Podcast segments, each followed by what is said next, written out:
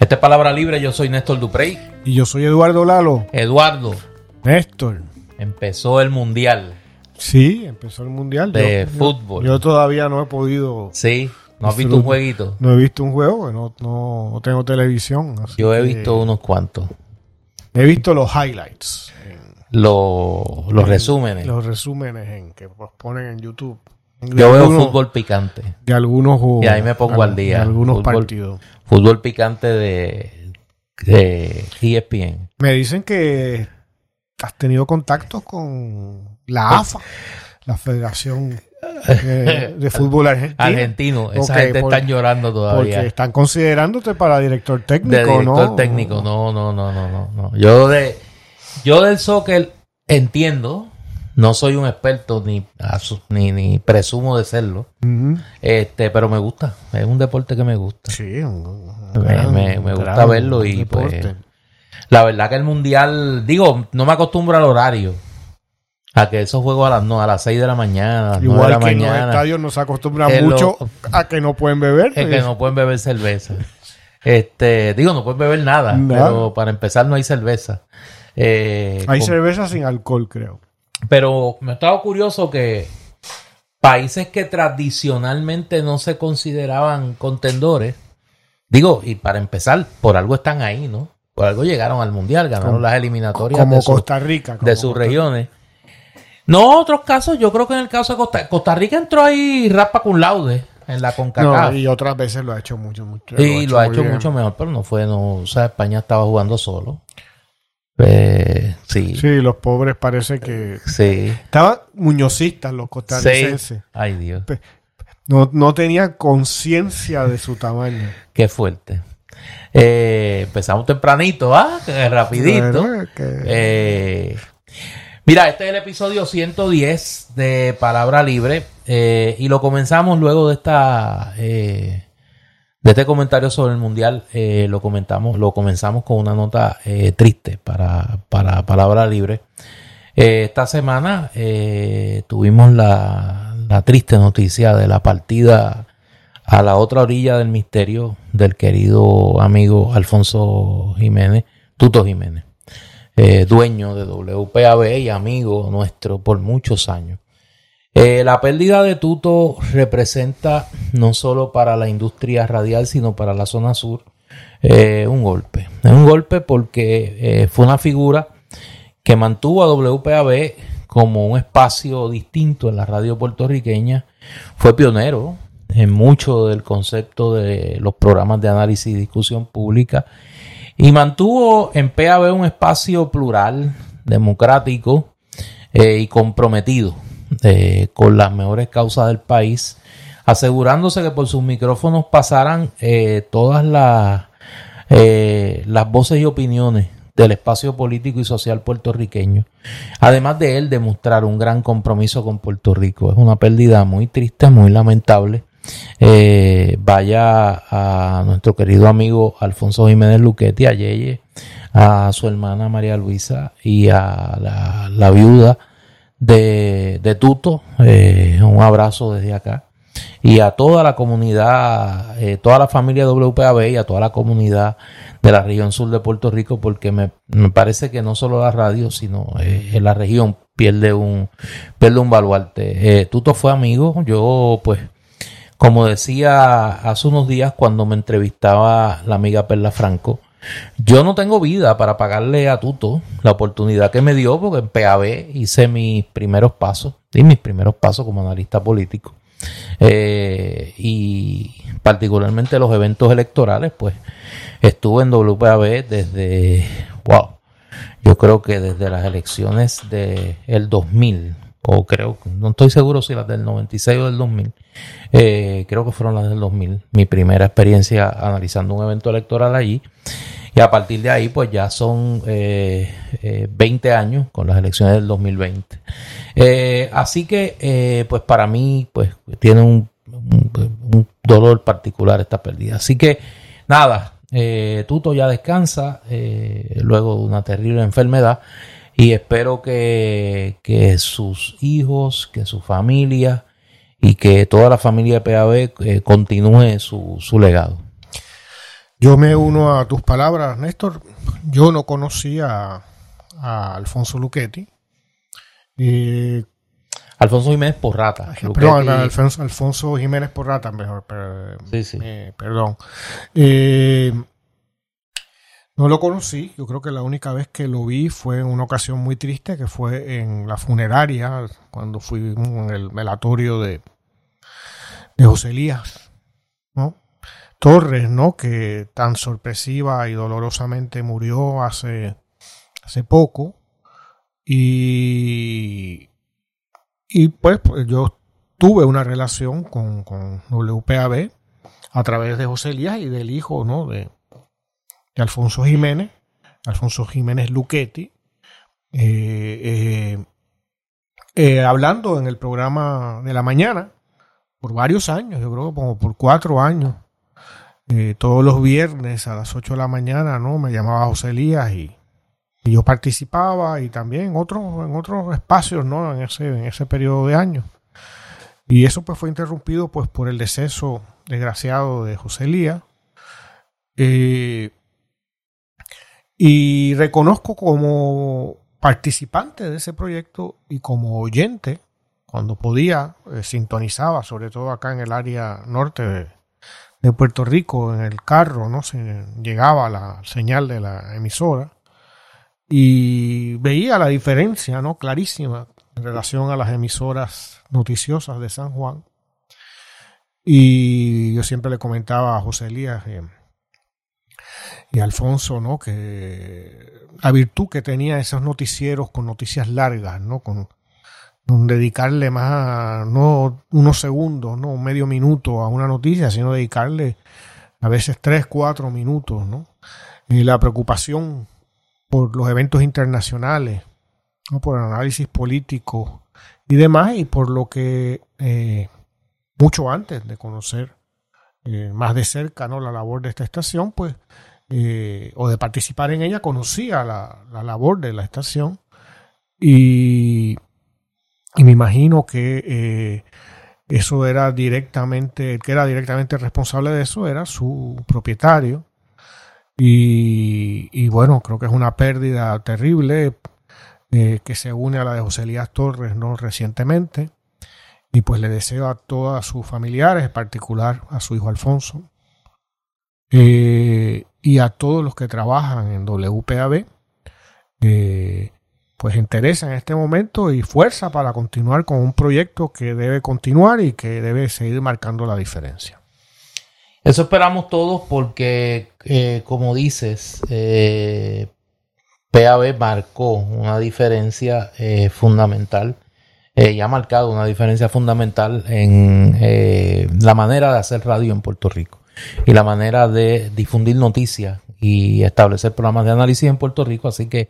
Y han sido eh, nuestros colaboradores, porque han este, sido, este, podcast se transmite por... Claro, y, y la decisión de transmitir este podcast, eh, yo explicaba un poco que esto fue al revés de lo que suele suceder, que, que, los programas de radio se convierten en podcast. Y un podcast se convirtió en un programa de radio a través de WPAB y pues obviamente nuestro agradecimiento siempre eh, a, a José Díaz, que ya no está con nosotros, a Tuto, que ya no está con nosotros, y a Alfonso Jiménez Luquetti, eh, que sí está con nosotros. Así que, eh, nada, el espectáculo tiene que seguir, la conversación tiene que seguir, y en ese sentido, pues hoy, pues, a pesar del dolor, pues hay que seguir, hay que continuar discutiendo los asuntos con enjundia y con, con un compromiso con hacer un mejor país, que yo creo que es el mejor homenaje eh, a Tuto Jiménez en este momento. Mira, esta semana, Eduardo, eh, hay una serie de, de noticias. Y como que el nido ha sido abandonado. Bueno, eh, yo no sé si el, yo no sé si el nido ha sido abandonado o es que el puente de la casta se está cayendo. Mm. El puente de la casta se está cayendo. La rama, la rama la están serruchando. Sí, yo no sé si la están serruchando o es que el peso de lo que viene. Eh, y queda cerca lo que viene, parece. Sí, queda cerca. De hecho, una. La información que nosotros estamos manejando es que el, el asesinato del agente federal en el área de Cabo Rojo y la investigación que se desarrolló para identificar a los que cometieron esta, este asesinato, más la exequia fúnebre, la ceremonia de traslado del cadáver eh, al aeropuerto para eh, ser enterrado en los Estados Unidos. Todo esto comprometió el tiempo de los agentes federales, pero aparentemente se acerca eh, el rapto. La visita. Se acerca el rapto, sí. Se acerca el rapto y parece que se están cruzando varias eh, instancias investigativas. Y, Cuéntame, cuéntame. Bueno, no, para la información que pues que uno sigue escuchando y atando cabos por aquí y por allá. Porque nos hablan, nos habla la gente. Bueno, la gente habla y pues cuando usted no sabe, pues lo cataloga de teorías de conspiración. Entonces, como usted no sabe, pues yo no tengo la culpa que usted no sepa. Pues a veces se agarra de, tú sabes, de convierte su ignorancia en un monumento y le rinde culto a él, ¿no? Pero, pero este, en ese sentido, la información que uno maneja es que se están cruzando varias, varias investigaciones. Como Aquí, que como que el golpe viene de varios sitios a la vez. Y que el entramado, como hablábamos en el episodio pasado, el entramado es bien complejo y apuntaría a que no estamos ante un caso de corrupción más y que no estamos ante el típico escándalo de malversación de fondos públicos, eh, soborno de funcionarios. No, es de asfalto. No, no, esto no es. Pero lo que pasa, no, no, pero interesantemente, lo que pasa que aparentemente algunas de esas investigaciones se han cruzado en el camino. Y nosotros aquí hemos hablado de, varias cosas que han ocurrido. Por ejemplo, la, incautación de teléfonos celulares a varias personas. Eso ha producido una información que no se limita exclusivamente al caso que atañe la, el, origen de la, de la orden de incautación. Ya que tenía Tenían premios. No, no, no, muchachos. Tenían en la Biblioteca Alejandría en esos celulares. tenían en la Biblioteca Alejandría en esos celulares. Este, y se han ido cruzando las informaciones a tal punto que varias investigaciones que aparentemente no tenían correlación, sí la tienen. Y que aparentemente nosotros hemos estado eh, víctimas, el pueblo de Puerto Rico, de un nervio central de eh, corrupción, encubrimiento. Ese nervio central era como, como un... Manipulación de los instrumentos de la justicia en Puerto Rico a niveles tan, eh, tan escandalosamente criminales como el encubrimiento de asesinatos y como el uso de los recursos del Estado para perseguir personas, funcionarios o ciudadanos privados que se identifican como potenciales, usando la frase de aquel gran líder Richard Nixon, como enemigos. Como enemigos. Tú sabes que Nixon tenía la, el enemy list, que la lista de sus enemigos. Pues aquí parece, aquí parece que hay una lista de enemigos. Tus referencias son. Bueno, pero es que tú sabes. Pero si es lo mismo. Eh, una lista de enemigos. Y no solo una lista de enemigos, una lista de amigos. Y una lista de beneficiados de estas prácticas. Y entonces están pasando unas cosas que ponen a uno a pensar. Y yo te voy a, te voy a ir revelando, te voy a leer a manera de, de como un resumen de las cosas que han pasado esta semana. Que uno dice, mm, aquí está pasando algo raro. Suelta, suelta. No, no, no. Tú, tú, tú haces el, Tú, tú, tú empatas los. Eh, tú empatas los hilos de lo que yo te voy No, yo, yo, sería incapaz de hacer No, no, no, tú verás, tú verás, porque tú. Tú, tú en eso, este. Se teje, se Tú sabes tejer. El gobernador se fue. Pierluma cogió las de Villadiego. Se fue el miércoles. Yo no sé si es que él pensaba que iba a pasar algo. El hombre se fue de vacaciones y lo curioso es que el secretario de Estado también se fue. Hombre, a celebrar un día familiar. Eh. Normalmente, esos casos, en esos casos, el gobernador se va y el secretario de Estado se queda. O sea, que, que el gobierno queda en manos de Emanueli. De Domingo Emanueli. Dios mejor mío. conocido, no, no, mejor conocido, y en esto Eh, eh, eh, hay que darle crédito a los que lo bautizaron así en las redes sociales como el motete. O sea, Domingo Emanueli se ha convertido en un motete.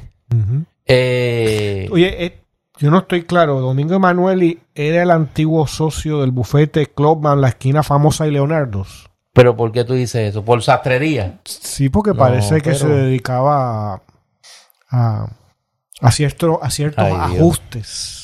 Sí, no, no, no. Él, él se dedica a eso, pero este es un eh, modisto de alta costura. Sí, sí. Este es un modisto Pero de alta él, costura. él mismo es el mismo. O sea, que ese es nuestro gobernador ahora. Sí, este, este es nuestro gobernador. Nuestro gobernador interino para lo que sirva mientras llega. Como no encuentra causa para nada. Ah, no, no, no. A eso es que voy. No, no, no. A eso es que voy. Entre las cosas que han pasado que nos hemos enterado mientras el gobernador se fue. La administración de vivienda pública, calladamente, inmediatamente que ocurrieron los allanamientos a las oficinas de los primísimos terceros, Desconocido. pues. desconocidos por su otro, por su primísimo. Cancelaron así, rapidito, más de 30 contratos que tenía la firma American Management Administration Corporation, la firma de los primos Pierluisi con los residenciales públicos. con los residenciales públicos. Calladito, más de 30 y pico de contratos. ¿Y por qué los cancelaron? Oye, y no se quejaron los primísimos. Por eso, y los primísimos no se han quejado de esa cancelación. tragaron de que no se- se siguió el debido, proce- el debido proceso de ley, de que no hay justa causa para la cancelación, porque ellos no se han quejado. ¿Y por qué la Administración de Vivienda Pública no hizo público inmediatamente como suelen hacer? Cuando aquí alguien lo señalan en un caso de corrupción, a nosotros hemos procedido inmediatamente a cancelar los contratos. Fíjate que nos enteramos casi un mes después por un artículo de Laura Quintero en el periódico El Nuevo Día. Pero nos enteramos esta semana. Esta semana. Otras cosas que han pasado esta semana. El Departamento de Justicia anuncia de buenas a primeras, no que sea sorpresa para la, alguien. La venta del pasillo. No, no, no, por eso, no que sea sorpresa para alguien, que no hay una recomendación de un fiscal especial independiente contra el alcalde de San Juan, Miguel Romero, y un grupo de legisladores y candidatos políticos del PNP por la querella que radicaran los tres candidatos, los cuatro candidatos a la alcaldía de San Juan contra Miguel Romero y estos ciudadanos por utilizar asfalto pago con fondos públicos, Esos candidatos representan el 70% de los votantes eso es correcto. Del municipio de San Juan. Eso es correcto. Yo solo quiero recordar, ¿verdad? Porque la historia para algo tiene que servir, que días antes que Ángel Pérez fuera acusado en el foro federal, el panel del fiscal especial independiente concluyó que por los mismos delitos que Ángel Pérez era acusado, no se recomendaba la designación de un fiscal especial independiente. Yo solo quiero recordar eso para que cuando las cosas pasen, el gobierno de Puerto Rico nuevamente quede como un encubridor. Como un encubridor. Y los que saben, saben de lo que yo estoy hablando. Cuando las cosas pasen, van a quedar como encubridores otra vez. Eso es lo segundo. Lo tercero, se da a conocer por el periódico El Nuevo Día que le dedica tres páginas. Tres páginas. Que la Junta de Planificación ha gastado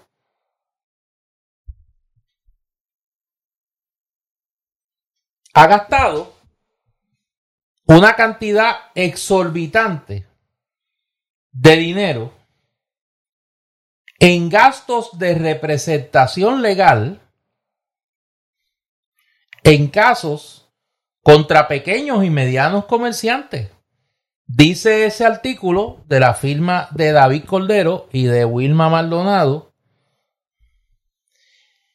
que la Junta de Planificación gastó fondos federales destinados a medidas de mitigación de desastres en el pago a bufetes de abogados asociados con el Partido Nuevo Progresista que llevaron a corte a pequeños comerciantes que presuntamente incumplían con, su, con los permisos. Las acciones legales fueron presentadas por DBPR Legal, cuyo socio administrador es Walter Alomar Jiménez, un expresidente de la Junta de Gobierno de la Universidad de Puerto Rico. Ese es un bufete. El otro es CDO Group. ¿Y quién es CDO Group? Un bufete al que pertenece, que pertenece a Valerie Rodríguez Erazo, hmm. la esposa de aquel señor de Elías Sánchez y Fondo. Hmm. Las dos firmas mantienen contratos con la Junta de Planificación que se cubren con fondos del programa de subvención para la mitigación de riesgo. Y entre octubre del 2018 y agosto de 2022, DBPR Legal firmó contratos ascendentes a 9.5 millones de dólares con la Junta de planificación. O sea que los fondos que habían sido asignados para mitigación de desastres. Exacto. O sea, para el bien común. Se usaron para pagar bufetes de abogados. A, una hija de un ex presidente del Senado. Sí. Del Partido Nuevo Progresista. A ese, a ese bufete, el de la hija de Charlie Rodríguez, que es la que tú estás hablando, la esposa de Elías Sánchez, le pagaron entre febrero, no, entre febrero de 2019 y agosto de 2022, 2.2 millones 270 mil dólares. Ese primero que te dije de los 9.5 millones es el de Walter Alomar, mm. el, presidente, el, pasado presidente de la Junta de Gobierno de la Universidad de Puerto eh, Rico. 11 o 12 millones de dólares que no deben sobrar para mitigar desastres en Puerto Rico. Exacto. En otras palabras, que no, imagino que esto es para limpiar causas de ríos, para eh, arreglar puentes, para, qué sé yo, eh, acueductos o cosas de ese tipo, no se usaron para pagar a, una, a unos bufetes de abogados. Dice el artículo, que repito, es de la firma de David Cordero y de Wilma Maldonado, dos eh, reputados periodistas del Nuevo Día. Mientras los pequeños negocios lidiaban con las pérdidas por las restricciones por la, por la pandemia, los bufetes de Alomar y Rodríguez Erazo tuvieron incrementos en facturación entre 97% y 104%. Entre enero de 2019 y junio de 2020, DBPR facturó a la Junta de Planificación 552.498 dólares. Sin embargo, entre julio de 2020 y mayo de 2021 facturó 1.129.288 dólares. En tanto, la firma CDO Group cobró a la Junta de Planificación 148.937 dólares por servicios prestados entre marzo de 2019 y junio de 2020. Su facturación, dice, sigue diciendo el artículo, alcanzó 292.941 dólares entre julio de 2020 y mayo de 2021. Según conten los tribunales, mira quién aparece aquí de momento. El principal abogado de CDO Group, este es el bufete de eh, el que señalamos que era dirigido por Rodríguez Erazo, la esposa de Elías Sánchez. Según contan los tribunales, dice el artículo del Nuevo Día, el principal abogado de CDO en estos casos ha sido Alfonso Orona ex asesor legal de la fortaleza y quien compartía, esto lo dice el artículo, en el innoble chat de Telegram con el ex gobernador Ricardo Rosselló y Sánchez y Fonte. Son todos nombres conocidos de la infamia de, Por eso. de la administración de Ricardo Rosselló.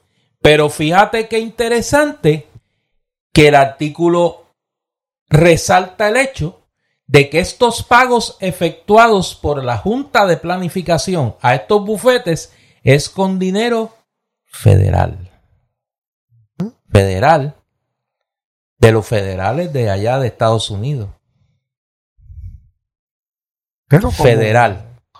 como los Charlie Rodríguez representan el Partido Demócrata y, y los otros representan a los republicanos y tal, pues, y han sido buenos colonizados y colonialistas, pues esperan que les perdonen la vida. ¿Por qué? La pregunta que yo me hago, ¿verdad? Sí, yo, qué sé yo, no sé. ¿Por qué en la semana del Día de Acción de Gracia, que es una semana muerta noticiosamente, nosotros nos tenemos que enterar, así como que una detrás de la otra? Alguien se preocupó porque se sepa que el gobierno de Puerto Rico le canceló los contratos a los primos Pierluisi. Alguien se preocupó que se sepa que estos bufetes han facturado dinero, repito, federal por servicios a la Junta de Planificación y señalan hasta de dónde vinieron los chavos, del fondo de mitigación. Y lo tercero, ¿por qué el Departamento de Justicia se apresura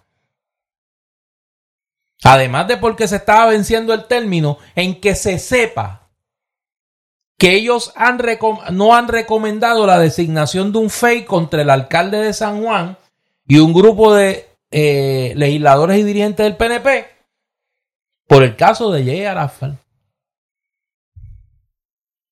¿Cuál es la razón? Y eso abona, a mi modo de ver, yo puedo estar equivocado, abona a que parecería que hay sectores de la casta que saben que el puente se está cayendo. Que el puente se está cayendo. Y como el puente se está cayendo,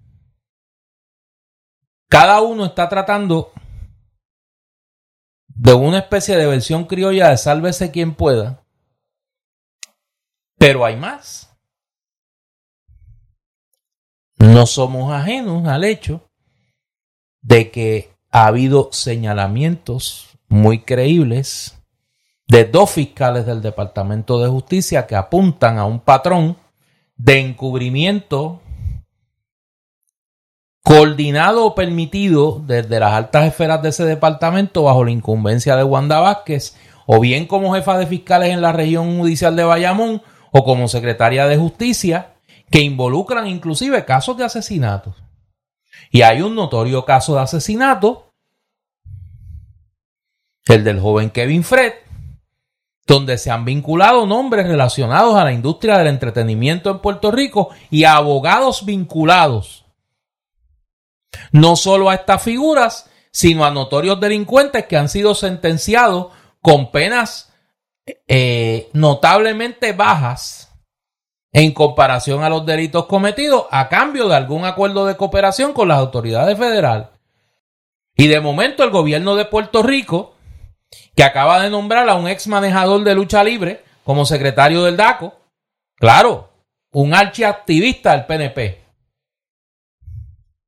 Un archiactivista del PNP. Que lo han nombrado lo sacaron de allá de la WWE para Daco. Yo no tengo ningún. Yo me quedé, mire, en Riquín. Yo me quedé en Riquín Sánchez, Joaquín Padín, hijo, en la superestrella de la lucha libre. Con Barrabás. Yo soy de los de, mire, del bando de los rudos de Barrabás. Que le decía parcelero a, a, a, Carlitos Colón y aquí está Dula, mi máquina. Sin tiempos de, de, huracán, alguien sube la leche, eso llega ahí, tú sabes, a repartir Ah, no, ese hombre va a llegar allí en máscara contra cabellera. sí. Máscara contra cabellera en alambre de púa. Sí, sí, sí, sí. Este, hace falta Riquín para que describa ese evento. Que a mí de Riquín lo que me gustaba era como traducía. O sea, no importa lo que dijeran los, los los luchadores americanos, él lo traducía y dice que este, este sábado en el Juan Ramón Lubriel en Bayamón le va a partir la cara. Pues miren, nos han traído a un antiguo este, manejador de la WWE como secretario de DACO. Pues este señor está bien preocupado porque la empresa de boletos que estaba vendiendo los boletos del concierto de este eh, reggaetonero cumpla Y Néstor, yo con devolver ese dinero. inocentemente te pregunto por qué tiene tanto interés. Yo no sé, pues eso es lo que pregunto yo. ¿Por qué hay tanto interés? ¿Por qué? Yo no recuerdo. Y aquí se han cancelado conciertos frecuentemente. Habrá que- hubiese un interés tan- de dinero Que hubiese un interés tan, tan eh, desmedido. y desinteresado. Y de- no, yo no sé si es desinteresado, pero yo sé que es desmedido. De que ese dinero se devuelva. Eh, yo no sé. Como diría mi abuelito, don Ricardo, están pasando cosas. Y es bien difícil no pensar que estas cosas tienen relación con otras cosas. Yo lo lanzo porque para como luego pasan las cosas, ahora digo yo, y la gente puede decir, después que todo el mundo se escorrota diciendo, no, eso son teorías de conspiración, eso es allá, que tú sabes. Entonces todo el mundo, cuando pasan las cosas, dice, así mira, pero bajito. Ah, no, no, dijeron en palabra libre. Este. No, porque los muchachos de palabra libre dicen que. O sea, bajito, bajito, para Oye. que no haya. Y Néstor, y esto... Para no ponernos la medallita. El nivel, el nivel, vamos a decir, del, del 1 al 10. Ujú, Siendo uno un pelagato y el 10 ujú, un ísimo. ¿En qué, a, qué, ¿A qué nivel está la amenaza federal? Yo te voy a citar algo que me dijo alguien a mí. Aquí yo veo ya unas imágenes en nuestras pantallas. No, no, no. ¿Ah? Estate quieto, estate quieto. No las puedo quieto, revelar todavía. Estate quieto, pero, o quieto. sea, no las yo, te voy a revelar. citar, yo te voy a citar lo que me dijo eh, una fuente a mí. A Big Fish. Es lo único que te voy a decir. Un, un, Y para beneficio de nuestra Un- audiencia que no es angloparlante, un fichote. un gran pescado. Un fichote. Un fichote. Es una buena traducción. Un fichote. Un big fish. Un fichote. Eso viene por ahí. Mira, hay apellidos que tienen la palabra mar dentro. Sí, sabrá Dios. Sabrá Dios. Yo creo que, mira, Los fichotes viven mar. nosotros dijimos aquí en Palabra Libre que va a haber parranda. Y nos sostenemos en eso. Y dijimos la razón por la que las parrandas no han llegado.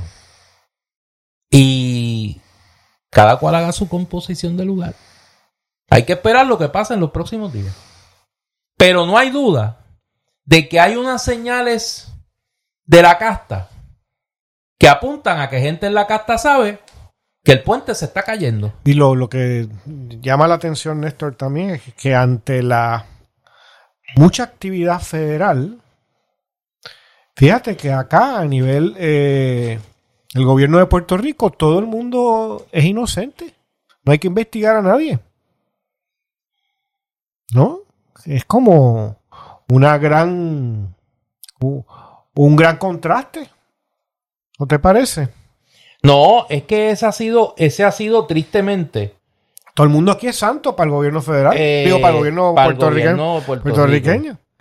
Pero es que, es que yo creo que aquí, eh, hace tiempo, y ahora lo, lo voy a... Remove me quickly. Eh, bueno, por eso es que aquel señor dijo remove me quickly y por eso es que después le negaron la entrada al que se la negaron a la, a la reunión de Casablanca. A la que le negaron la entrada a una reunión en Casablanca, ya tú sabes. Mm. Porque le dijeron, no, no, eh, mam, aquí no. O sea, espérelo aquí. Espéralo aquí en la salita. Es lo que sale, y este, pero allá no, porque se ve feo una foto y eso no. No, no, no, no, no, no se ve bien. Este. Cuando en Puerto Rico tengamos a volver, volvamos a tener un gobierno decente, de gente honesta y comprometida con el país, una de las tareas urgentes es restituirle la confianza al país en sus instituciones de justicia. O sea, Puerto Rico sabe que si aquí se va a procesar un caso de corrupción, no puede ser esperando que sea el gobierno de Puerto Rico. Y lamentablemente eso es una de las muestras de la recolonización que vive Puerto Rico. Yo, yo planteo, ya esto es eh, como, como historiador y científico político, que nosotros estamos viviendo desde hace, desde hace algunos años un proceso de recolonización. Es decir, el gobierno federal ha asumido eh, responsabilidades de gobierno interno que antes estaban en manos del gobierno de Puerto Rico. Aquí hay varios departamentos bajo sindicatura, la policía de Puerto Rico está bajo sindicatura. El proceso de reconstrucción de la red eléctrica está en manos del gobierno federal y el sistema de justicia criminal, no solo en los casos de crímenes de cuello blanco, en los casos de procesamiento criminal, está en manos del gobierno federal. O sea, cada vez es mayor la injerencia del gobierno federal en la vida diaria de los puertorriqueños. Hoy somos más colonia que en 1952. En la práctica, somos más colonia. El gobierno federal tiene en sus manos más control de la vida diaria de los puertorriqueños, de las puertorriqueñas y puertorriqueños que en la década del 50, luego establecido el Estado Libre Bueno, es que el bipartidismo imperante. Por eso, y es la quiebra, es la quiebra del bipartidismo. En la semana en que estos eh, rumores, estos, estos truenos lejanos están sonando, tú acabas de decir que el sastre jurídico llamado Domingo Emanueli. El motete. ¿No? Eh, exonera por completo al alcalde de San Juan, PNP, y a legisladores del PNP en un caso que ha sido procesado y ya hallado corrupto, ¿no? El alcalde de Cataño y otras personas, ¿no? Eh, de, eh, con la, la misma compañía. Oye, si tú estás en un salón de clase en, qué sé yo, en décimo grado, y tú encuentras un ensayo idéntico tres veces, ¿cuál es tu conclusión? Que se copiaron tres que personas. se copiaron tres personas. Pero aquí, Domingo Manuel y de, del bufete Clubman, ex miembro del bufete Clubman, la esquina famosa y Leonardo. Y Gentleman, ¿te acuerdas? Y Gentleman. And Gentleman. And Gentleman, sí, para ponerle así como los bufetes de la Mille Oro. Sí, sí, sí. Pues no encuentra ninguna sospecha en los tres exámenes iguales. Si, si alguien se roba un pan allí de la Asturiana en Cagua. Muchachos, lo lincha la gente. No, no, no, Vamos a decir, se roban, hacen el conteo y faltan tres panes. ¿No? Y encuentran a uno con dos, que se llamaba el Cano. Y encuentran a otro que se llama Miguel Romero con otro pan. Pues eh, eh, el, ex miembro de Clubman, la esquina famosa Leonardo and Gentleman, lo eso es causa para hacer. No hay causa para investigar. Es increíble. Es increíble. Entonces se dice sin explicación. ¿No? Es meramente un dato. Se informa que no hay nada que ver. Y si este fuera el único caso, uno dice, bueno, a lo mejor pues no hay pruebas o algo pasó, el pan estaba malo y pues tú sabes, no se va a complicar el caso. Pero es que esto es lo que pasa siempre. ¿Qué caso del PNP se investiga? ¿Qué acusado del PNP lo investiga el gobierno de Puerto Rico? Ni uno. No, no, y cuando lo investigan, ¿Lo concluyen, lo exoneran. Cuando lo investigan, lo exoneran. Bueno, pues, pues, pues, le dan hasta un bono. Bueno, por eso es que te. oye, los casos que te estoy señalando son casos donde días antes de estas personas ser acusadas en el foro federal. Como el de Ángel. Han sido, han sido exonerados en el foro local. O sea, a ese nivel, a ese nivel patético, ha llegado el Departamento de Justicia y el panel del fiscal especial independiente en Puerto Rico, que, que la credibilidad es cero. La credibilidad es cero. Por eso planteo, cuando haya un gobierno decente en Puerto Rico, tiene que trabajar para restituirle la confianza a la ciudadanía en las instituciones de justicia de Puerto Rico. Porque no puede ser que el colonialismo sea algo tan humillante y abyecto que nosotros no podamos procesar a un ladrón? O sea, ¿cómo es posible que en Puerto Rico nosotros no podemos procesar a un pillo que le roba al pueblo de Puerto Rico? Porque es que no es que le roban eh, eh, solamente al gobierno federal. Ese dinero va dirigido a la gente. Cuando luego se inunde la urbanización, Claro. porque no canalizaron el río, porque no hay chavo, es porque se los llevaron los, Claro. los bufetes de abogados Claro. que tú hacías referencia. Y entonces lo, lo- lo- lo que llega al colmo del ridículo es que sea dinero para mitigar daños que se vaya a los bolsillos de estos abogados. Es que, que- el único mérito que tienen es que son cuadros políticos del PNP. ¿eh? Pero Néstor, los oyentes de, de- de- de nuestros episodios pues, lo sabrán. No hay otro proyecto político de no, esa que el enriquecimiento. que el enriquecimiento propio. Definitivamente. Y estos ejemplos son más que elocuentes. O sea, esto es como el- hace años el Instituto del SIDA. Exactamente. ¿no? Hay un flagelo terrible, este virus que está azotando a la gente es súper, hay que pensar lo que era la época, ¿no? Cuando no había cura, cuando era prácticamente una condena de muerte a una muerte atroz, ¿no? Eh, en donde eh, se, luego de muchas luchas se consigue eh, ciertos recursos y cierta institucionalidad, cierta institucionalidad para hacerle un poco más soportable el tiempo final de sus vidas a los enfermos de SIDA. Y un sector o una serie de funcionarios asociados al gobierno de Pedro Rosselló, ¿no? Y al alcalde entonces del que era del PPD, me parece, este Era Héctor Luis Héctor Luis Acevedo, ¿no? Se han cepillado los fondos que nunca llegaron a esos enfermos. No, si hay algo, un ejemplo de crueldad, es ese. Igualmente, como digo, cuando la urbanización, cuando alguien puso el dinero para pagar una hipoteca y va pagando 20 años y se inunda, porque el constructor, que era un PNP probablemente, ¿no? Consiguió a un alcalde PNP también, que reclasificó los terrenos agrícolas que eran inundables para darle los permisos pagándole a la administración central y al partido, ¿no? Y darle los permisos de construcción.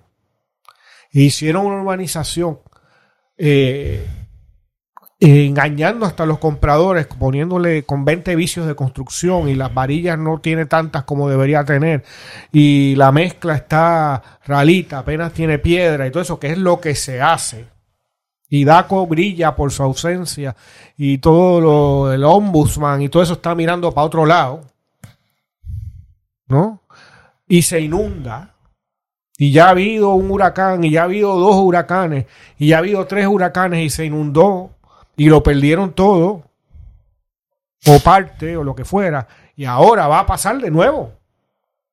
Y se dieron los fondos. Ah, qué bueno, la colonia puertorriqueña, mira qué bueno, los americanos dan dinero. Se los roban, Claro. se los roban los, los, los superamericanos de Puerto Rico, ¿no?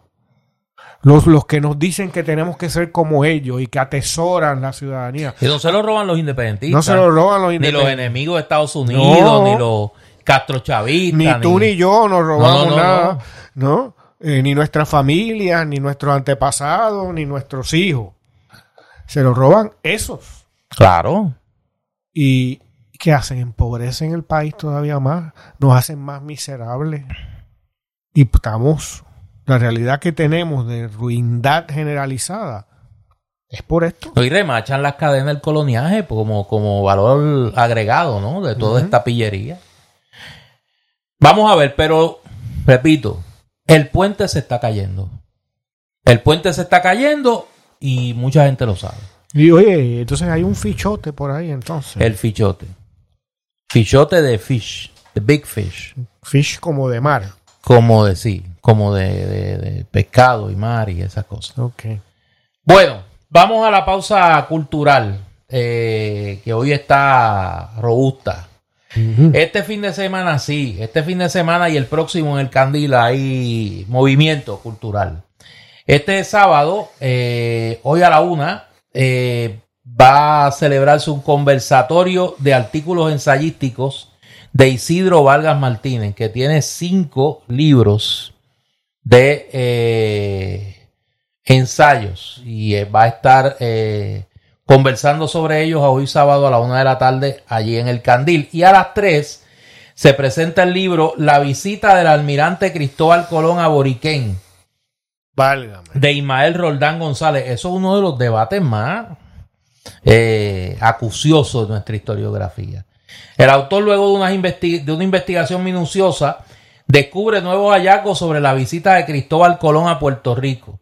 Su relato se sustenta con fotos y análisis antropológicos que se incluyen en el libro y se presenta hoy sábado 26 a las 3 de la tarde. ¿Tú sabes cuándo fue el descubrimiento de Puerto Rico? ¿Cuándo fue? Según tú. No, no, según yo, según los documentos. Según las crónicas y los documentos. No es, el, no es el 19 de noviembre. ¿Y cuándo fue? Un día antes, El 18. porque descubren Vieques. Sí, O sea, llegan a Vieques. Llegan a Vieques. Y luego, Y Puerto Rico un día después, no es un pedazo de tierra, es un Es un- espacio político es un espacio político. que incluye a Vieques. Que incluye a Vieques. Es Puerto Rico. O sea, que habría que cambiar la celebración para Habría el que 18. cambiarla, sí, si no fue, si no viviéramos en el mundo colonizado bizarro en el que vivimos, My mother. ¿no? Y quiere ser preciso y Sí, histórico. claro. Sí, sí, el no puede. 18, si hubiera llegado a fajarlo, el 18 hubiera sido el 18, ¿verdad que sí? Claro. Pues llegó a Vieques, y Vieques es Puerto Bueno. Rico. En lo que dilucidamos esa controversia, hoy a las 3 se presenta ese libro de la visita del almirante Cristóbal Colón a Boriquén de Ismael Roldán Rodríguez. El fin de semana próximo, eh, anuncio Bobis Gaudius Magnum.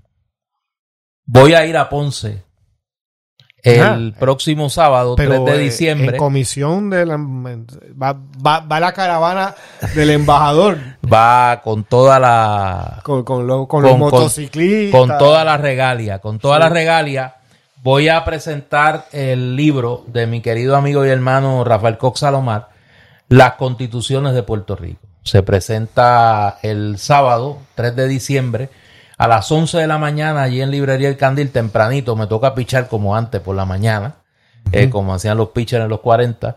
Así que vamos a estar allí en el Candil a las 11 de la mañana y a la, a la 1 de la tarde se presenta el libro Violencia de Género, una perspectiva sociopersonal, escrito por, eh, y es parte de la colección de ideologías y violencias de los géneros y vivencias de los géneros. Esto es el sábado 3, ese mismo sábado a la 1 de la tarde. Y a las 3 de la tarde, ese sábado también, va a estar allí presentando su más reciente disco, Bocetos, el querido amigo José Antonio López. Ah, no me digas. José Sí. López, sí señor.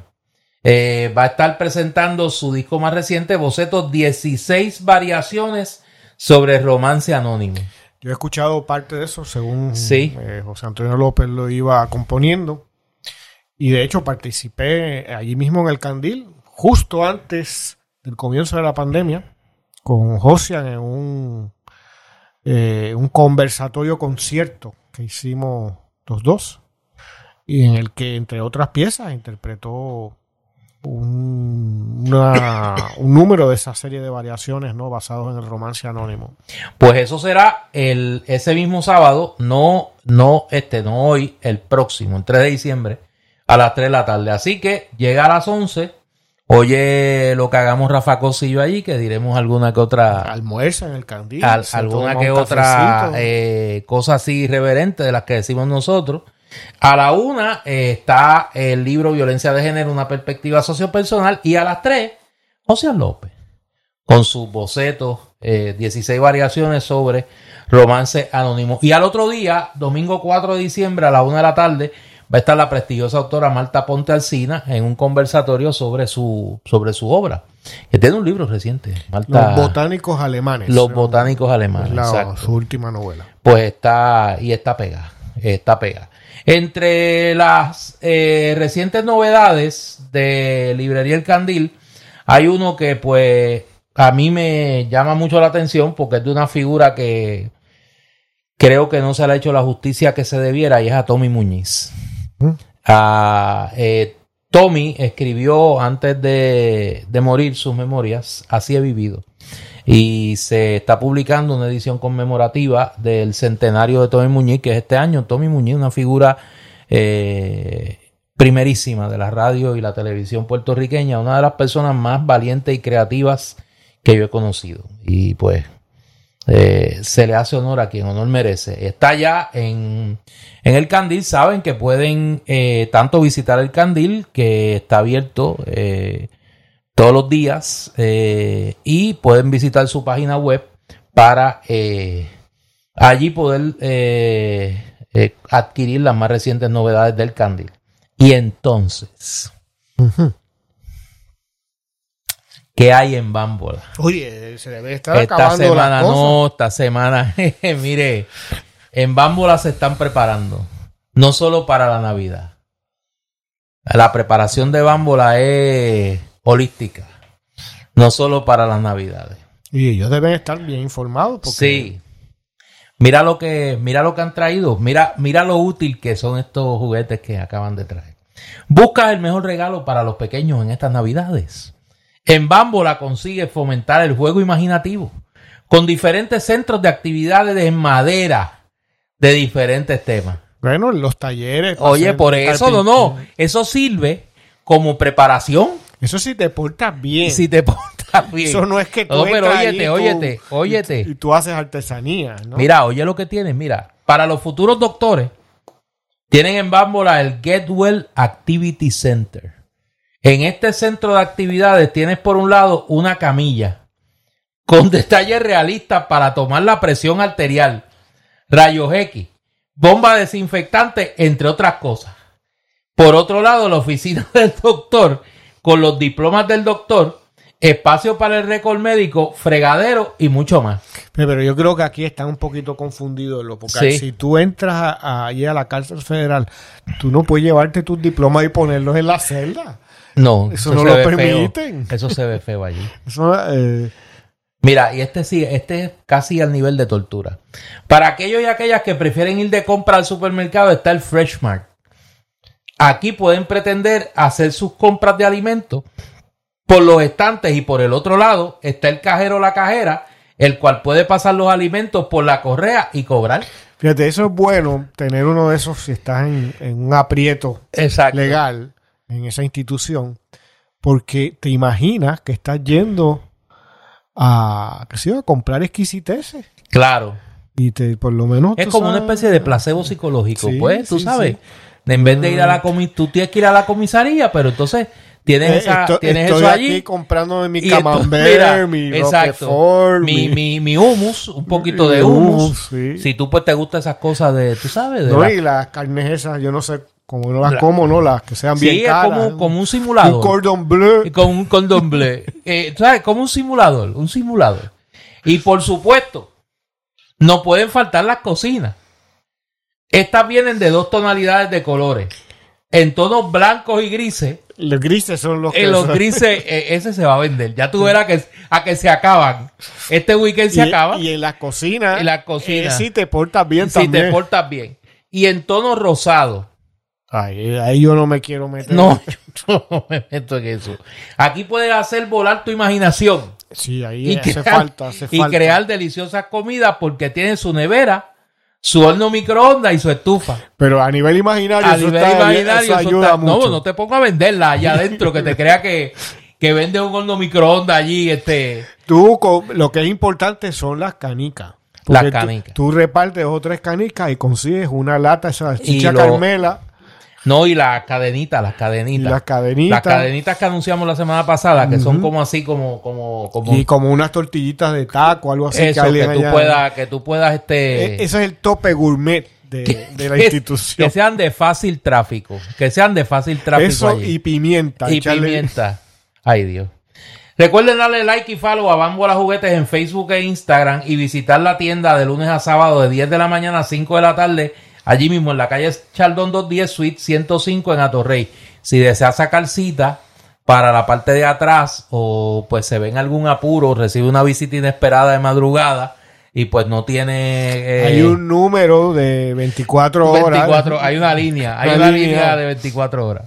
Para que usted si tiene este una urgencia, mire, yo usted apunto debajo del número del abogado en la nevera. Ponga el de ponga el, ponga el, número de bámbola porque le puede, le puede ayudar. Oye, Néstor, y la gente que está acostumbrada a una ingesta de, vamos a decir, de, de sustancias espirituosas y eso, ¿qué va a hacer cuando esté en la institución? No, ahí hacen sus cositas. Por eso, pero, pero, digo, pero. Bueno, tiene que, tiene que. Eh, pero no tiene el buque. No, no, no, tiene que, tiene que vulgarizar. tiene que vulgarizar su paladar. Vamos a ponerlo de esa manera. Tiene que vulgarizar su paladar. O sea, eh, el proceso de fermentación es con un pedazo de salchicha. Sí, no, no, es complicado. No, no te puedes poner este exigente, porque ahí, ayer que se pone exigente no la pasa bien. no es tal uva así no, no, no, no, no, no, no, no va a encontrar este vinos carmeneres, este no, allí es otra cosa. Allí tienes que ir más humildito. Porque si vas con pretensiones, te puede ir mal. Mira, antes de continuar, quiero eh, anunciar una actividad que me parece que es la más de interesante y es la segunda edición de Barranquitas entre páginas. Esta eh, es una feria del libro, tengo esta feria del libro que es hasta este en este momento la feria de libros más grande de Puerto Rico. Van a exponer más de 200 autores locales, la mayoría de ellos autores independientes. Eh, Mariana Editores va a estar presente allí. Eh, sí, eh, del Candil, ¿no? Sí, sí, del Candil, eh, junto con los libros de Ediciones Laberinto y los libros de el amigo José González, Cheo González, van a estar exponiendo allí. Esto es en el Pabellón de las Artes y la Juventud de Barranquitas. Van a ver, como dije, más de 200 autores locales, artesanos, y van a estar los restaurantes favoritos del área, todo en un solo lugar. Esto es desde el sábado, esto es sábado 3 y domingo 4, o sea, este fin de semana, no, el próximo. Eh, y auspicia eh, clasificados online, la Intel de Barranquitas, el recinto de Barranquitas de la Universidad Interamericana, el municipio de Barranquitas y la librería Serendipia, que es una librería allí de Barranquitas eh, que vende libros, ropa y chocolate. Así que está la más de interesante. Tiene aquí actividad musical y tiene actividad gastronómica y repito, más de 200 autores locales allí. Van a ver varios amigos míos allí. Así que cuando los vean, eh, particularmente autores del tema beisbolero, pues los auspician. Eh, así que todos los caminos conducen el próximo fin de semana a mí me conducen a Ponce, a los demás a Barranquita. De, vuelta, pasas por Barranquita. Eh, no descarto nada.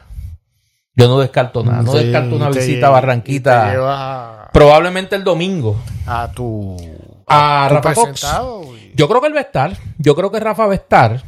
Creo que va a estar el domingo en, en Barranquita. No sé. Pero creo que uno de los dos días él iba a estar. Yo eh, no prometo nada, pero puede ser que me dé la vuelta así de incógnito. Este, yo no puedo pasar de incógnito en ningún sitio por eh, la cuestión este eh, geográfica, ¿no? Mi geografía es un poquito extensa. Pero, eh, pues, los frondosos somos así, que, tú quieres que yo haga. Lo que pasa es que cuando tú llegas a los sitios con los dos motociclistas al frente, tú sabes. La bandera del Vaticano. La bandera del Vaticano, entonces se baja. Sí, se baja el, se baja el, el, el eminentísimo embajador vaticano. Me gusta. Si Dios te oyera literalmente, si Dios te oyera literalmente, yo sería feliz. Bueno, vamos a continuar con los temas. Hace, hace algunos días, algunos episodios, que no, no tocamos temas, eh, salvo la elección en, en los Estados Unidos, fuera de Puerto Rico. Antes de eso, hay un tema que se me había quedado en el tintero de esas cosas que están pasando raras. Déjame dar un paso atrás antes de salir de la ciénaga. Oye, el día antes de Acción de Gracia salió el, lunes antes de Acción de Gracia salió en el periódico Metro un, una columna bastante rara. Ajá. Sí. Se llamaba Feliz Día de Acción de Gracias, Wanda Vázquez Calcet. ¿Y quién era el, El autor, poético autor? No, no, el autor es el doctor Segundo Rodríguez Quiliquini. ¿Te Ah, acuerdas de este maestro? Sí, eh, eh, ese creo que es del. Lo representa uno de esos bufetes Clubman. Pues este ciudadano, para los que no recuerden, eh, Gentleman. fue en un momento dado nombrado secretario de salud por la Ujú. exgobernadora eh, Wanda Vázquez eh, y además de pues su gran sociabilidad eh, fue uno de los involucrados De, en el los, de los expertos. De los expertos. eh, era del panel de expertos con aquel un ginecólogo ahí y otra gente eh, que estuvieron involucrados en el escándalo de las pruebas eh, de las pruebas eh, de Un buen puertorriqueño. sí sí sí sí sí Eh, y este hombre ha sentido este deseo incontrolable de en este momento agradecerle Imagínate. a Wanda Vázquez eh, Ya acabó la extensión de la casa, imagínate, tiene que agradecer. Pero, pero, tú sabes, las cosas no pasan porque sí. ¿Por qué este maestro publica ahora esta columna? ¿Por qué ese deseo de agradecerle a Wanda Vázquez ahora? Como que ahora. Como que ahora en este momento. Bueno, y que tú, que, que, No, yo que- pregunto. que te sugiere a ti No, no, yo pregunto. ¿Por qué este, esa generosidad. ¿Por qué este galeno? ¿Por qué este galeno tiene esa ese fuego por dentro que lo lleva a escribir una columna para darle las gracias a Wanda Vázquez? Será porque es el día de la Semana de Acción de Gracia. Sí, pero tú sabes, yo me imagino que él tiene que tener otra gente que, o sea, y yo él no andaría muy, este, yo no andaría paseando por ahí, es muy orondo, pero pues cada cual hace lo que, pero a mí me estuvo raro, son de esas cosas que están pasando que ponen a uno a pensar, que ponen a uno a pensar realmente que, o sea, Sí, sabrán algo esa gente. yo me imagino que saben algo, Y, y tendrán como un resquemor. no sé. No sé, pero recuerda que cuando hablábamos aquí del caso de la fiscal del Departamento de Justicia, nos preguntamos aquí en Palabra Libre que por qué ella estaba haciendo eso. Y días después salió que estaba siendo protegida por el gobierno federal porque estaba cooperando con una investigación federal sobre este asunto. Pues a lo mejor este segundo le gusta cooperar con la gente. No, yo no creo que sea cuestión de cooperar, pero no sé. Ese deseo de que se sepa que él está agradeciendo a Wanda Vázquez me está raro. Me está raro. Pero eh, allá él. Allá él. Bueno, hablando de eh, lo que está pasando eh, en el mundo. Yo no sé, Eduardo, yo sé que tú, al igual que yo, pues tratamos de despegarnos de la ciénaga y de mirar lo que está pasando alrededor de- de- del mundo. Y luego de la elección congresional en Estados Unidos y el anuncio de Donald Trump de su candidatura a la reelección, se ha recalentado el debate, no solo en los Estados Unidos, sino a nivel global, del estado de situación de la democracia representativa como forma de gobierno. Y eso tiene bemoles eh, en múltiples sociedades, incluyendo la nuestra. Eh, el tema de la posverdad, el tema de eh, cada vez más difícil poder organizar la conversación política en torno a certezas y donde la demagogia está ocupando un campo bastante amplio. Yo puede sonar abstracto este tema, pero cuando buscamos en cada una de las realidades políticas eh, que están más activas en el curso noticioso, incluyendo la puertorriqueña, tú notas que cada vez la desconexión entre la conversación política y la conversación ciudadana en torno a los problemas del país. Parecería que van por dos lugares distintos. Y en el medio, esa, eh, ese carnaval de ruido que representa la, la propagación de medias verdades y mentiras que parecerían ser el cardo de cultivo de, de esta que la gente lo llama populismo. Yo, yo tengo mucho cuidado con el concepto populismo porque parece que se, a mí me parece que se usa cuando no se quieren dar explicaciones complejas a los, los problemas, a los fenómenos políticos, sino esta, eh, eh, esta encarnación radicalizada de la derecha. Y lo digo para dar el contexto local, o sea, yo jamás pensé que en Puerto Rico en el Puerto Rico del 2022, íbamos a escuchar, a tener que seguir escuchando la cantaleta del comunismo.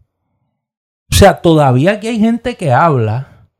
Y los otros días leí un mensaje de Tomás Rivera Chato. O sea, no estoy hablando de un borracho en la esquina. O sea, dirigentes políticos. Hay muchos borrachos en la esquina, mucho más decentes. Por eso no estoy hablando, no estoy hablando de, de el común de los mortales. Estoy hablando de dirigentes políticos, estoy hablando de comentaristas políticos que todavía esgrimen como un argumento que pretenden se ha creído el tema del comunismo.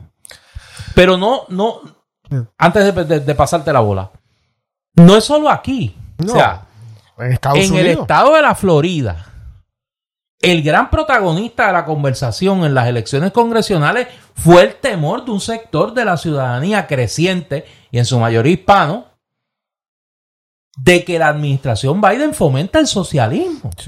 Entonces tú dices, pero ven acá, pero, pero ¿de dónde? Y cuando tú sigues buscando en, otros, en otras sociedades políticas, en otras conversaciones políticas,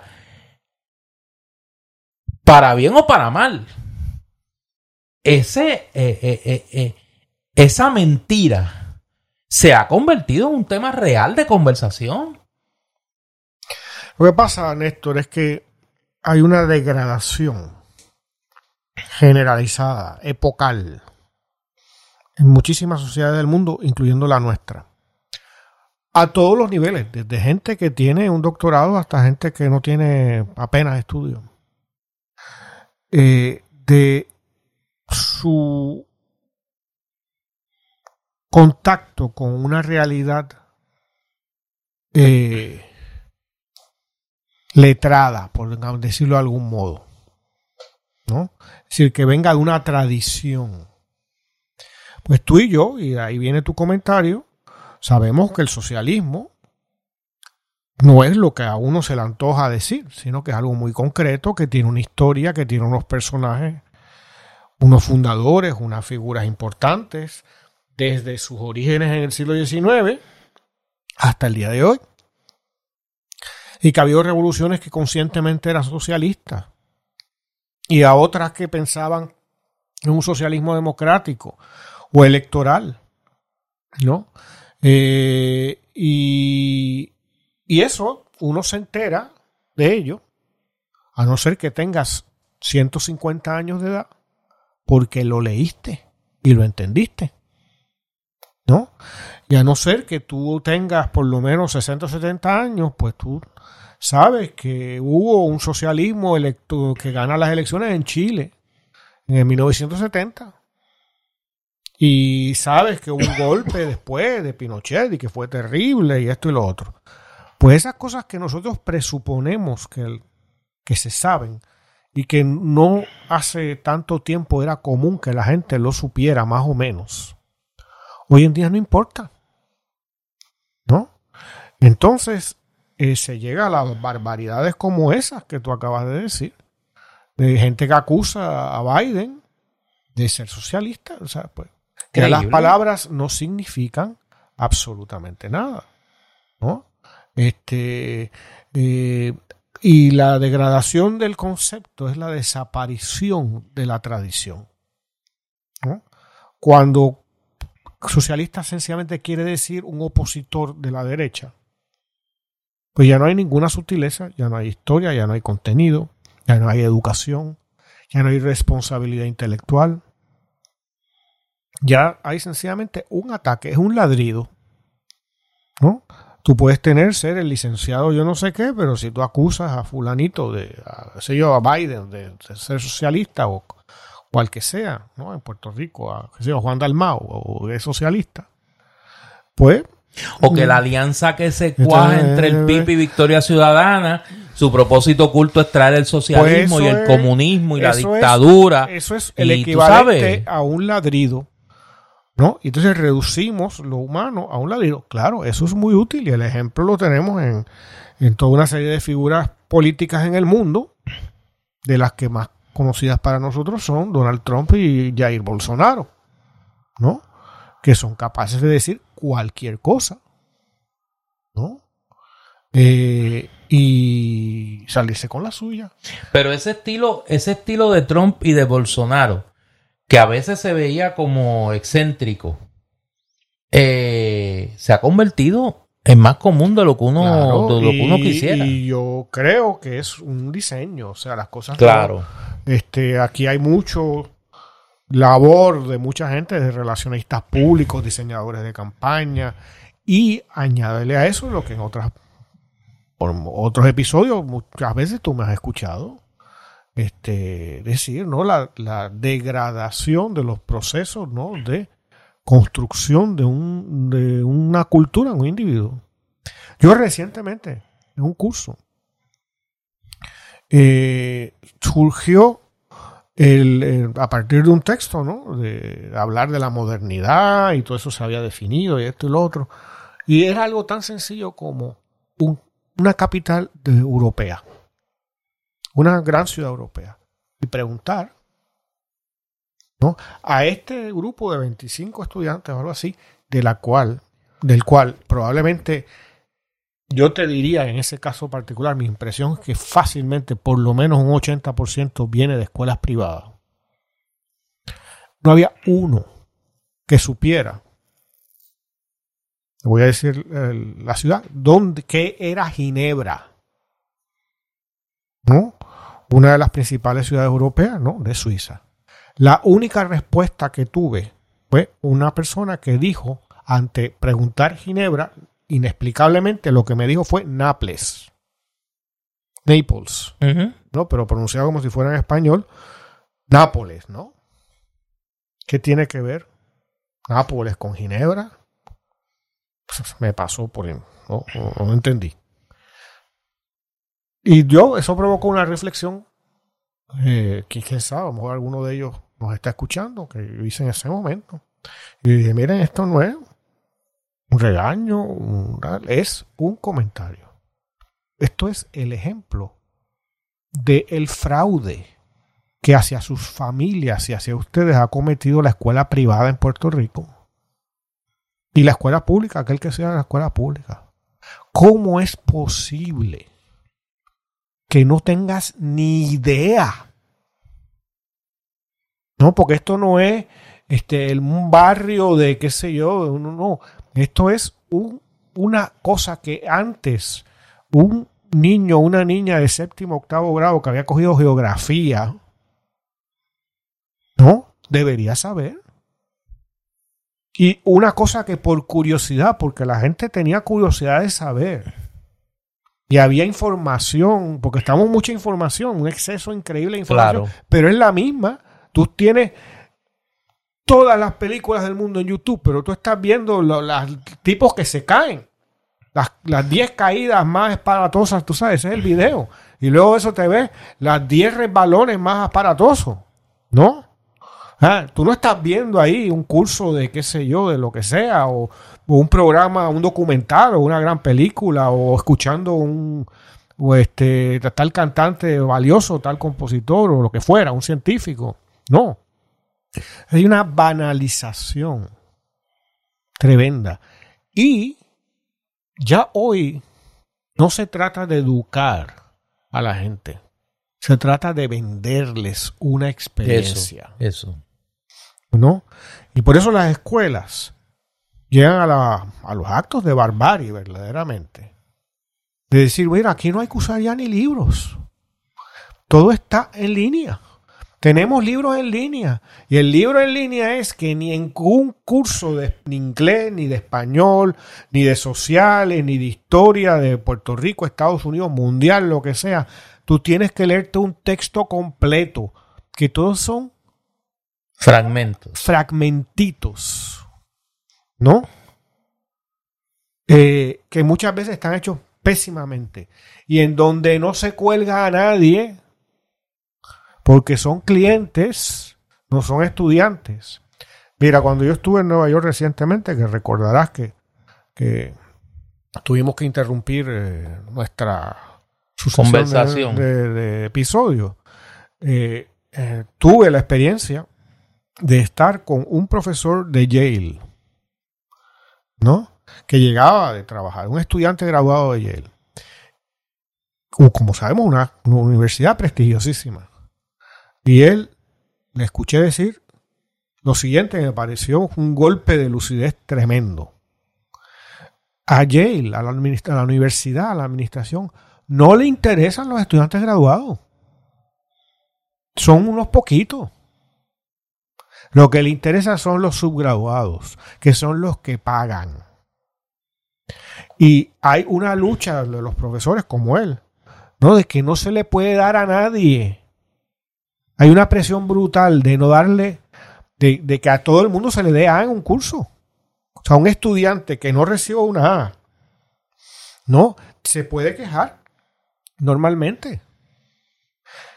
Y lo que se trata ahora, decía él, es lo que acabo de decir, de que le vendas la experiencia de Yale, que tú, y esos, mira, están choretos esos en la administración Pierluisi, en todas las secretarías y dirigiendo secretarías y todo eso, que le vendan la experiencia de haberte graduado de tal sitio.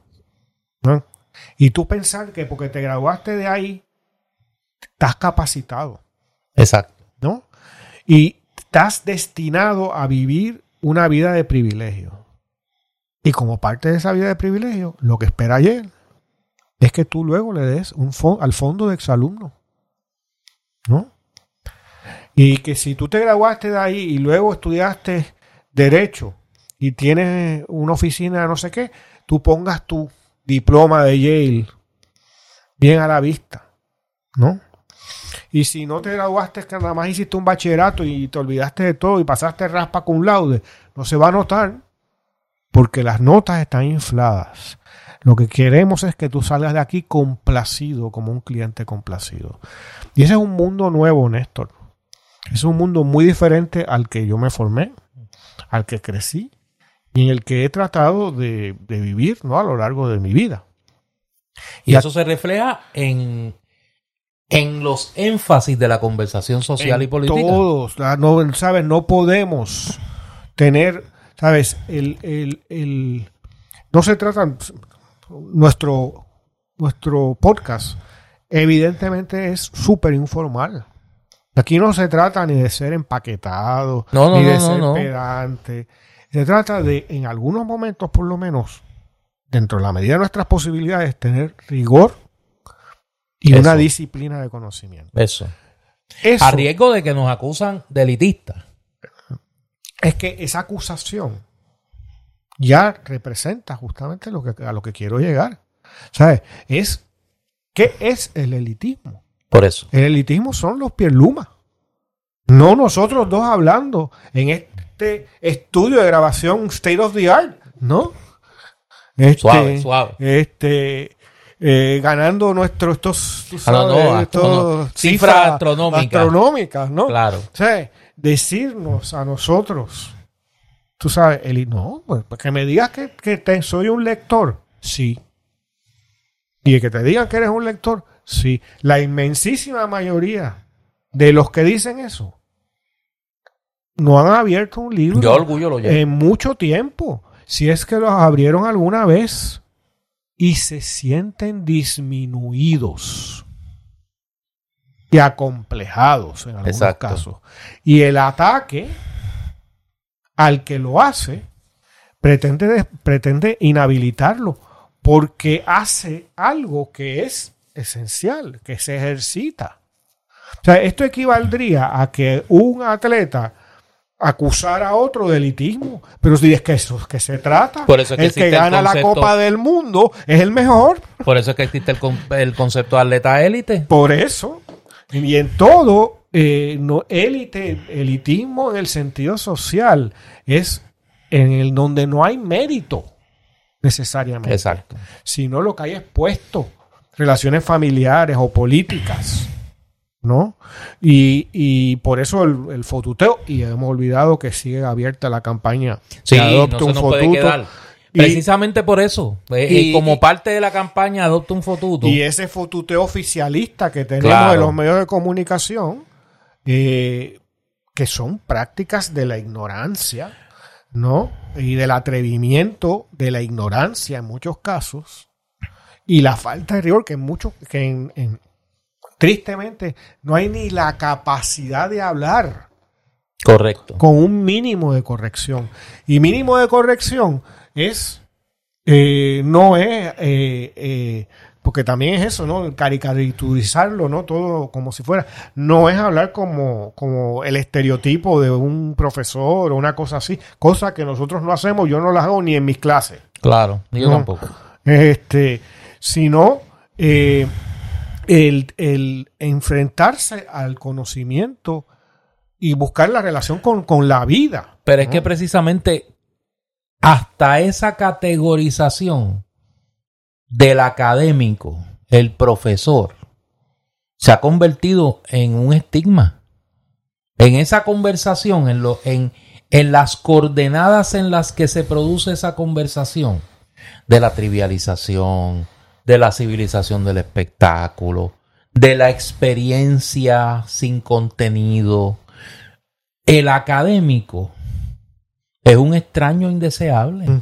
En esa conversación, el académico es un extraño indeseable. Cuando Yale deja de educar Por eso. y dice, o sea, una de las grandes universidades norteamericanas ya no le importa eh, eh, el rigor. Lo que vende es una experiencia porque se ha vuelto un negocio. Esto se estropeó. ¿Por qué yo traigo esto? La gente dirá, bueno, pero ¿y qué le dio a este ahora? Nosotros estamos culminando el año 2022, ya queda apenas un mes. Nosotros vamos a entrar vertiginosamente en la campaña electoral. Y yo anticipo que esta campaña electoral va a ser una de las campañas más demagógicas Chacho. en la historia política de Puerto Rico. Y que el gran, uno de los grandes retos que vamos a tener, los que aspiramos a un cambio de verdad en Puerto Rico, es superar las montañas de demagogia que se están diciendo y se van a decir en esta campaña electoral. De parte de los dos partidos principales. Esto no es, esta culpa es compartida. O sea, cuando tú tienes gente que se supone que tenga, como dice mi mamá, que tenga estudios diciendo que las alianzas políticas en Puerto Rico Son diabólicos. son diabólicas, pues tú tienes que decir, ven acá, pero el que el último que salga que apague la luz y que es un nuevo bipartidismo. y que es un nuevo, tú sabes, pues entonces tú dices, bueno, ¿a dónde? Pero ese es el principio. No son vendedores. Ese es el principio. Y eso es la conversación. Tú, afortunadamente tú tienes una presencia limitada en las redes. Pero yo que estoy ahí, las cosas que uno lee y que uno tiene que, que revestirse de paciencia para no explotar en términos de las mentiras, la demagogia, que todavía aquí se está diciendo que Rubén Berrío vive en la Florida y que tiene una mansión. Oye, que aquí hay movimientos políticos que los financia el gobierno de Venezuela y el gobierno de Cuba. O sea, uno tiene que estar leyendo esas estupideces casi diariamente. El problema es que hay gente que cree que eso es así. Y que propagan esa mentira como los seguidores de Trump que dicen en Estados Unidos que a Trump le robaron las elecciones. Eh. O sea, es el mismo, es el mismo estilo. Lo que yo añadiría ahí, Néstor, es que esos seguidores que creen en esa patraña no se dan cuenta que han sido construidos. Hay un diseño. Claro. Y hay un negocio. Claro, sí, sí. Hay un diseño y Están hay un los negocio. relacionistas públicos, los dueños de medios de comunicación. O sea, a veces hay que mirar la prensa en Puerto Rico que está llena de gente sumamente capacitada. Pienso en la, en la prensa escrita.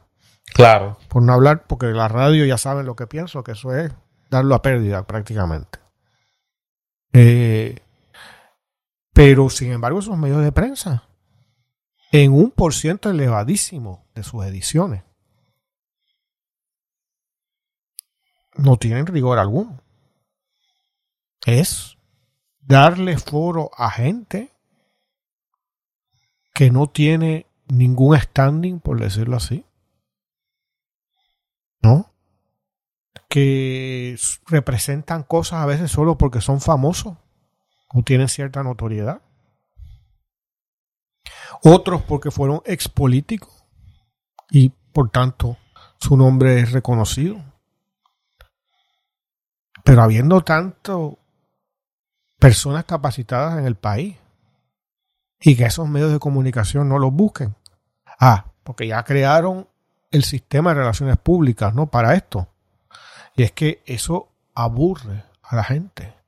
Oye, si algo muestra que no, ese discurso no le aburre a un muy significativo, una muy significativa porción del pueblo puertorriqueño, es un podcast como este. No, y, otro, y otros espacios. Mira, yo creo que en Puerto Rico uno de los grandes actos de liberación es, el, es el, la proliferación de los podcasts. Y muchos podcasts que se están haciendo en el país, otros meramente reproducen la misma chabacanería y la misma, eh, eh, la misma cultura del espectáculo. Pero hay muchos podcasts y yo creo que cada vez son más el vehículo en el que la ciudadanía que se quiere informar se informa. El que se quiere entretener, pues busca cómo entretenerse, pero el que, se, que se quiere informar ya no está dependiendo tanto de los medios tradicionales y por eso el crecimiento de los podcasts en Puerto Rico. Nada, una advertencia que quise traer a manera de conversación con un poquito más de profundidad que en otros momentos, de un fenómeno global que yo creo que lo estamos viendo en Puerto Rico y que lo vamos a ver recrudecerse en el próximo año y meses que dure eh, la campaña electoral. Yo creo que hay, también un modelo, tiempo nuevo, como decía, y tiene que haber modelos nuevos. Eh, yo pienso que hay un sector, mucho de él todavía recluido, y utilizo el verbo eh, con conciencia, en el bipartidismo, muy especialmente en el Partido Popular, que se va a quedar ahí. O sea, eso van a perecer dentro. Sí, sí, sepultados en la ruina. Posible sepultados en la ruina. Conceptualmente como personas de, de, y, y sencillamente hay que darlos como pérdida. Igual que hubo franquistas en España, igual que hubo comunistas en la, en, la en Rusia, después la caída de la Unión Soviética. Y van a decir ahí que estos son comunistas y esto y lo otro. Todo, van a sacar todo el catálogo que de epítetos, ¿no? Que el bipartidismo, que los líderes del bipartidismo han dicho a lo largo de toda la vida. Con el agravante, y por eso lo traigo, de que van a tener dinero. De que vamos a ver nuevamente el dinero de los grandes intereses en Puerto Rico, de ese conglomerado político, económico, mediático, que le interesa mantener el control de las cosas como están. Porque no es lo mismo tú atacar a una idea que está en el plano de allá de la imaginación, que tú atacara una posibilidad real de tú perder el poder. Sí. Y eh, lo que quería llegar es justamente a eso, y eso va a estar. Y no, no hay que pensar que no va a estar, ni podemos luchar para, para eliminarlo. Lo que hay es que crear, sea por podcast y otras vías, pero ahí hay otro electorado puertorriqueño. Y ese es el que hay que cultivar, ver cómo se desarrolla, eh, darle unos espacios de expresión y de alguna manera representarlo. Y ese es el reto que tenemos todos de cara a las próximas elecciones. el mundo viejo, ¿no? Es el bipartidismo. Y va a estar ahí. Y se va a resistir a morir. Ah, no, y va a luchar con todas las violencias que podamos imaginar. Y quién sabe hasta dónde llegan esas violencias. Pero los que hemos sido víctimas de él y, los que ese bipartidismo traicionó ya sus vidas, ¿no? las ha arruinado o las ha menoscabado ¿no? de cara al futuro sobre cómo los jóvenes y tantos otros, tienen que estar en otro sitio ya. Y la ridiculez de los Tomás Rivera Chats y sus imitadores eh, es patente. Solo lo escuchan los que guisan con él. No hay más nadie a quien convence Tomás Rivera Chats. No hay más nadie a quien convence eh, el presidente del Senado, Tatito, o pa, este, las esperanzas blanquitas del Partido Popular. ¿No? A nadie. A sus familiares. Su mamá, su primo. Pensará que son extraordinarios. Pero nadie más. Y a los que están todavía en la estructura política de esos partidos, particularmente a los municipios, que todavía son una fuente importante de empleo, pues, pues le ¿Sí? sostienen Pero ese, eso no, no- no están convencidos. sostienen ese régimen, ¿no? No- ese andamiaje, ¿no? no están convencidos. Y con esos no ganan nada más. O sea, no crecen. Ya han sido abandonados por la historia. Que eso se dé en el 2024 y se vea el fruto de eso, yo no sé. Pero no estamos lejos de que ese puente también se caiga. Bueno, mientras otros puentes se caen, eh, unos puentes se caen, otros puentes se solidifican. Y antes de irnos, quiero recordar una actividad que va a ser este próximo eh, viernes en el Salón L1 de la Escuela de Derecho de la Universidad de Puerto Rico.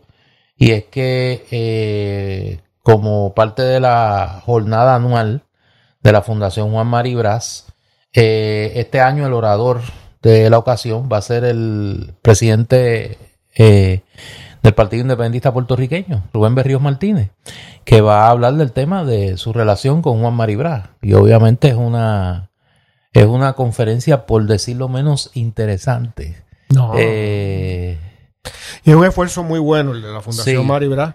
Yo, yo eh, me pidieron, ¿no? Me invitaron a participar en esa jornada que se celebra todos los años el 2 de, de diciembre, ¿no? Que es el aniversario de, de Juan Mari Brás. Y, y pues se reúne, ¿no? Un grupo de puertorriqueños y puertorriqueñas, ¿no? Inquietos y pensantes a escuchar al conferenciante que invitan cada año. Así que eh, doy fe de que es una actividad muy bien organizada y, que, de gran pertinencia. Eso es el próximo viernes, eh,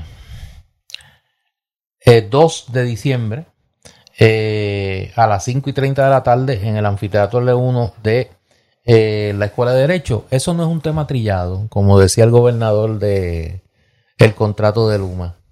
Eso es para irnos calientitos, que se la había dejado para el final. Se acerca la fecha en que el gobierno de Puerto Rico tiene que eh, decidir extender el contrato de Luma. Eh, ¿Te ma- imaginas al gobernador que está allí ahora en, en el norte?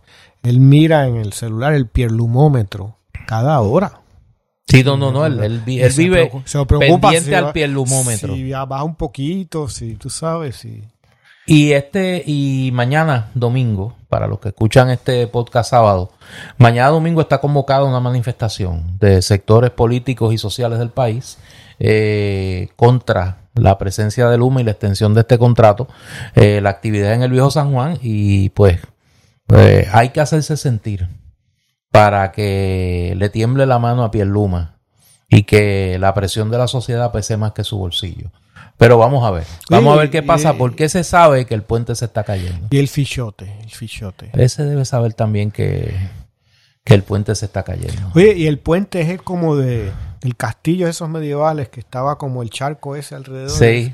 El, el puente levadizo. Ese es el puente. Yo te cuento la semana que viene. Y el fichote no estará por ahí también. Yo te cuento la semana que viene. Yo soy Néstor Duprey. y yo soy Eduardo Lalo. Esta es Palabra Libre y nosotros regresamos la próxima semana o antes, si las circunstancias lo ameritan.